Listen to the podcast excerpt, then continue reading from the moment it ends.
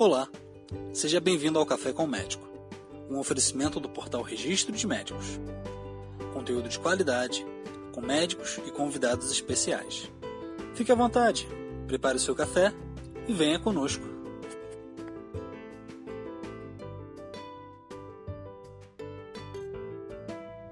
Olá, meu nome é Max. Hoje, a nossa convidada especial é uma convidada que está retornando ao nosso podcast doutora Laura Aiter, cirurgiã plástica que atua no Rio de Janeiro. Olá, doutora, tudo bem? Oi, boa tarde, tudo bem? Tudo sim, doutora, tudo sim. É um prazer ter você aqui novamente em nosso podcast. E, se você que está nos ouvindo perdeu o podcast com a doutora Aita, dá uma procuradinha na nossa playlist. No caso, falamos sobre implantes e próteses, um especial do Outubro Rosa. Dá uma procurada que vale a pena. Doutora, é, posso pedir para você fazer um breve resumo, uma breve apresentação para aqueles que ainda não a conhecem? Claro. Então, eu sou, me chamo Laura, sou médica gaúcha, formada em Porto Alegre. Depois me mudei para o Rio de Janeiro para fazer minha especialização em cirurgia plástica no Instituto Ivo Pitangui. Uhum. E desde então é, acabei ficando apaixonada pelo Rio, moro no Rio, atendo no Rio de Janeiro, em Ipanema, e também atendo eventualmente, uh, eu tenho agenda em Porto Alegre. Então eu fico fazendo esse, esse vai e vem ainda. Né? Atualmente é, eu tenho tido bastante foco nas cirurgias estéticas, né? Cirurgias plásticas estéticas, mas também trabalho com a parte reconstrutora, que é a parte de cirurgias pós-bariátricas e a parte de cirurgias de reconstrução de mama também, né, pós-câncer. Então essa é basicamente a minha atuação. E no consultório a gente também faz de tudo um pouco, a parte dos procedimentos estéticos, né? Botox, preenchimento e as consultas pré e pós-operatórias. Correto. Doutora, gostaria de fazer algumas perguntas hoje referente à rinoplastia. Sim. Certo. Ah, em primeiro lugar, para aqueles que ah, não desconhecem né, desse procedimento, o que seria a rinoplastia em si, doutora? Então, a rinoplastia é a cirurgia que a gente faz é, de correção das imperfeições nasais, né? É a cirurgia do nariz. Uhum. É uma cirurgia que eu particularmente sou muito apaixonada. Eu faço desde que eu me formei na residência, eu tenho feito bastante uma variedade boa de cursos é, de especialização em rinoplastia. Então é um assunto com o qual eu tenho bastante intimidade, gosto muito. Acho uma cirurgia linda. Ah, que legal. Bom, vamos lá.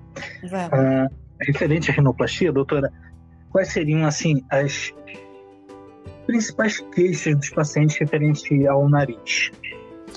Então, é, as queixas é, relacionadas ao nariz, né, referentes ao nariz, elas são queixas geralmente muito é, relacionadas à localização dos pacientes, né? A gente tem, a gente identifica, de acordo com a nacionalidade, com a descendência do paciente, algumas queixas mais específicas. No Brasil, a gente tem muita mistura, né? É um país que tem muito Sim. misturado. Tem índio, tem negro, tem caucasiano, né? Que são os descendentes europeus, orientais. Então a gente Sim. tem árabe, a gente tem descendência um pouquinho de cada coisa. Então aqui no Brasil a gente tem queixas bem variadas com relação ao nariz, bem misturadas mesmo. É, só para te dar um exemplo, assim, para a gente entender, né? Os narizes de característica mais caucasiana, mais é, europeia, né? São narizes é, geralmente com o dorso mais longo, é, a ponta uhum. mais longa, narizes mais afilados, né? Mais finos. Os pacientes de descendência é, africana, os narizes que a gente chama de negroide, eles já têm uma característica bem diferente. O dorso nasal, que é o osso nasal, ele é mais afundado, a gente chama isso de um nariz selado. E a ponta mais larga, a ponta mais gordinha, mais batatinha, né? Falando em termos uh, mais populares, assim, para que todo mundo entenda. Os narizes árabes, eles já vão também para aquele lado do dorso, do osso nasal, mais robusto, né? A giba, que a gente chama, ele é um nariz mais é, com uma personalidade maior e a ponta em geral mais baixa. E bom, aqui, como a gente tem muita mistura, eu, a gente tem queixa de tudo quanto é lado no consultório, mas elas variam principalmente em dois setores: o dorso, né? O osso nasal que geralmente o paciente reclama quando ele é maior, que é reduzir, e a ponta, que geralmente as reclamações giram em torno é, da batatinha mesmo, quando a ponta é mais gordinha e quer ter uma ponta mais afinada, às vezes mais empinada. Então, essas são as queixas principais que a gente identifica no consultório no dia a dia. Certo. E a partir do momento que a pessoa chega, tem vontade de realizar o procedimento, e realmente ver que o procedimento é viável. Como se programar para o pro procedimento da rinoplastia, doutora? Então, é uma cirurgia que a gente que requer alguns passos antes dela ser realizada, né? Principalmente porque é uma cirurgia que muda com o nosso rosto. Então, uhum. tem muitas, eh, muitas pessoas é, têm aquela questão de crise de identidade logo que faz a cirurgia, porque é o nosso cartão de visita. A primeira coisa que a gente enxerga quando a gente se vê e quando os outros nos veem é o nariz, né? O sorriso, o nariz, os olhos, o rosto. Então, eu gosto sempre de conversar bastante com o paciente na primeira consulta, entender que ele esteja realmente preparado e queira aquela mudança, né? Depois disso, aí a gente parte para pra, as avaliações. O paciente, ele é sempre importante que ele tenha uma avaliação de um otorrino na parte funcional, né? Para ver se o nariz está funcionando adequadamente. É, além disso, a gente solicita uma tomografia, que é um exame que avalia é, a imagem do nariz por dentro, né? Os ossos nasais, as cartilagens nasais, a posição de cada coisa anatomicamente falando.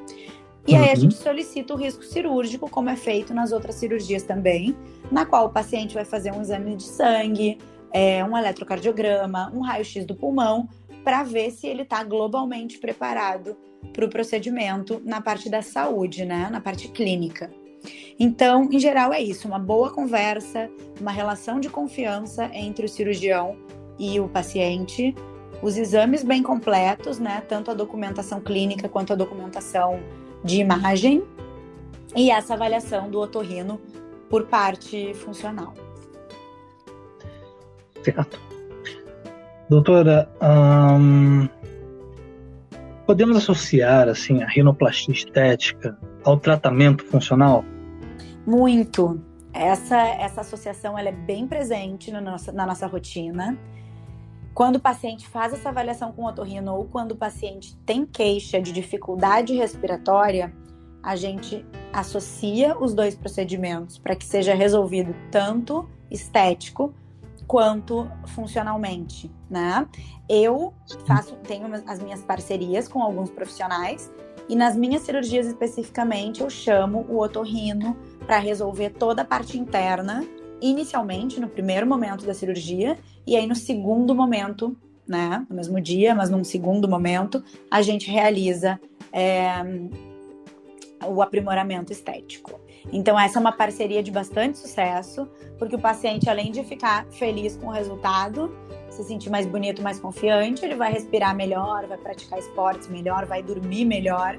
Então, é uma parceria de sucesso. Ah, com certeza. É interessante quando a gente né, que existem procedimentos que não auxiliam apenas só esteticamente, mas sim ah, de forma interna o funcionamento do corpo, né? Na saúde, exatamente. Doutora, essa cirurgia, ela deixa cicatrizes? A gente tem duas técnicas principais de rinoplastia, que a gente chama de rinoplastia aberta, uma delas, e a rinoplastia fechada. Na rinoplastia aberta, a gente tem sim um resultado de cicatriz aparente, mais ou menos na região, mais ou menos não, exatamente na região da columela, que é aquela coluna que a gente tem entre as duas narinas, né? Na parte de baixo, na porção inferior do nariz. Então, quando a gente faz uma rinoplastia aberta, a gente tem um cortezinho nessa região para que a gente possa levantar os tecidos nasais, abrir e enxergar todas as estruturas de forma mais completa. Ela é uma rinoplastia geralmente pros, indicada para os pacientes que precisam de bastante estruturação nasal, quando a gente vai colocar cartilagens, fortalecer cartilagens, enfim. Então a rinoplastia aberta mais complexa e mais completa, ela deixa a cicatriz aparente. E a rinoplastia fechada, não, ela é feita por dentro é, dos canais nasais, né? Uh, também tem uma outra cicatriz que algumas pacientes me perguntam, que é uma cicatriz na asa nasal, que são nas bordinhas laterais do nariz.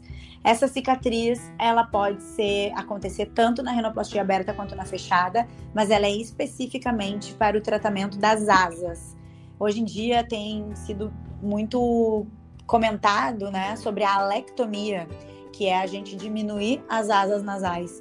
Então, essas cicatrizes, elas existem, é, eu até vou aproveitar esse momento nosso, né, de, de dúvidas, perguntas e respostas, para reforçar o fato de que a lectomia sozinha, apenas reduzir as asas nasais, em geral, não tem um resultado estético tão favorável quanto as pessoas imaginam que tenha.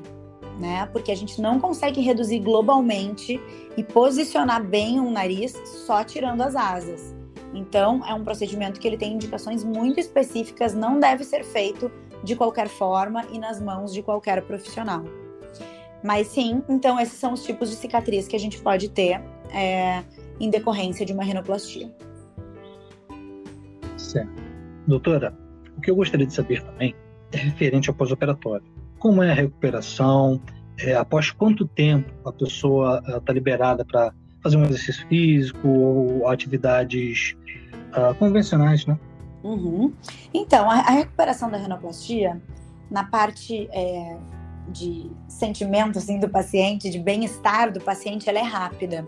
Tá? Ela não é uma cirurgia dolorosa. É, ela dá um pouco de incômodo por conta do bloqueio das vias respiratórias, porque acontece um edema, incha. Então, nos primeiros dias existe um pouquinho de dificuldade para respirar.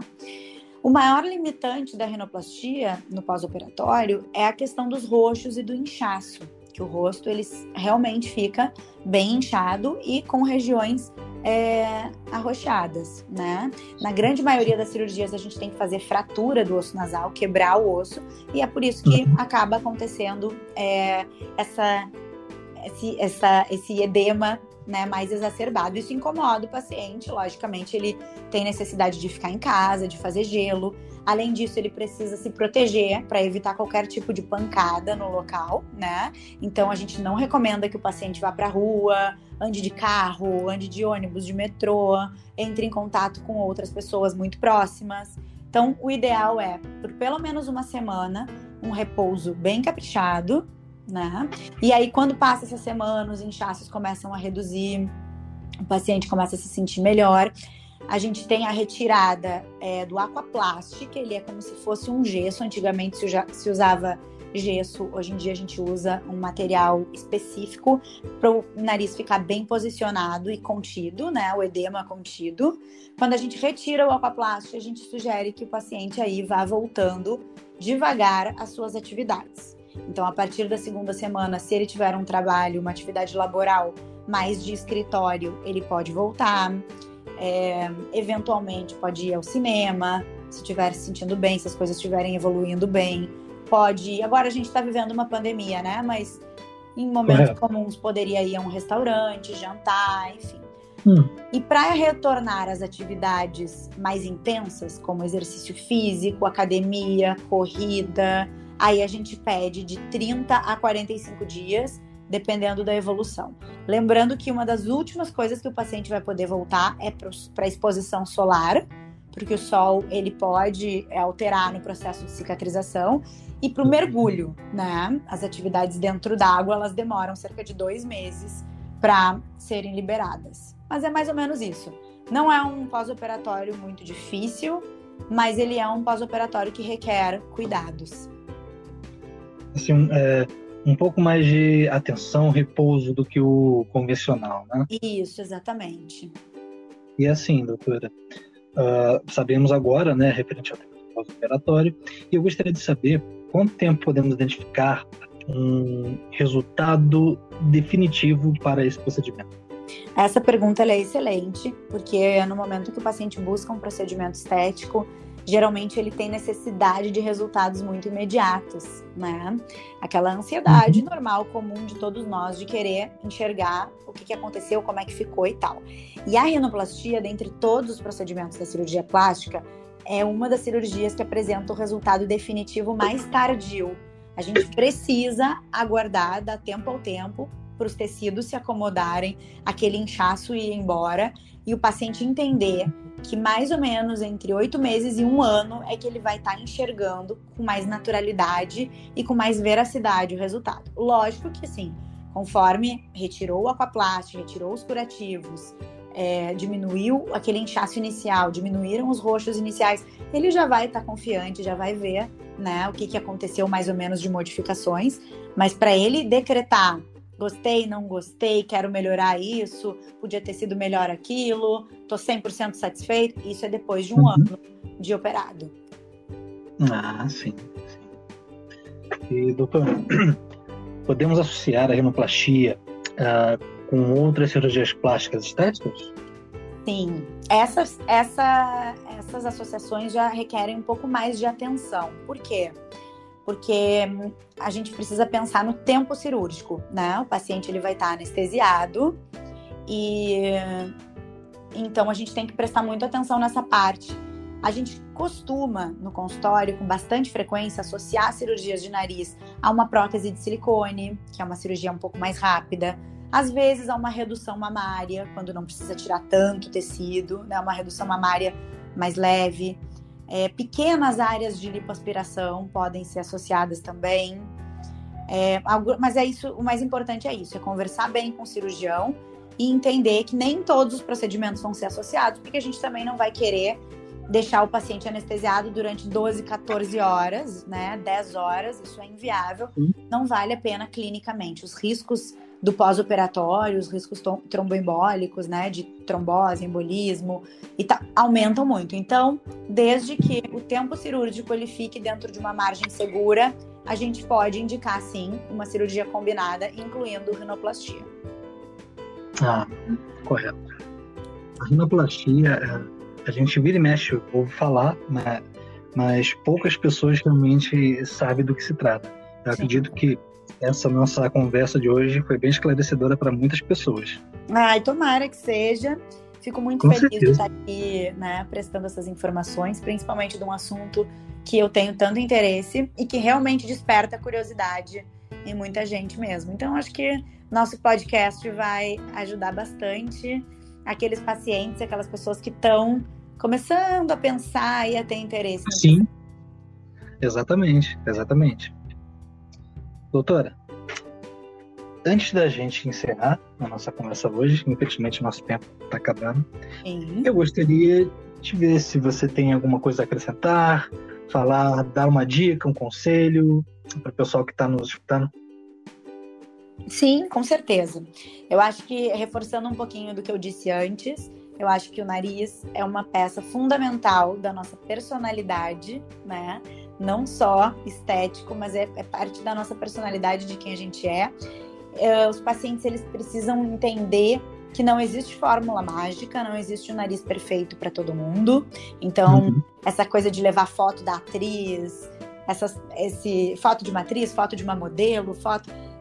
Não, cada rosto tem as suas características Inclusive, como eu falei, a nossa descendência, né? O nariz ele conta uma história da onde a gente veio, e isso é muito importante que a gente respeite essas características para ter um resultado favorável e natural.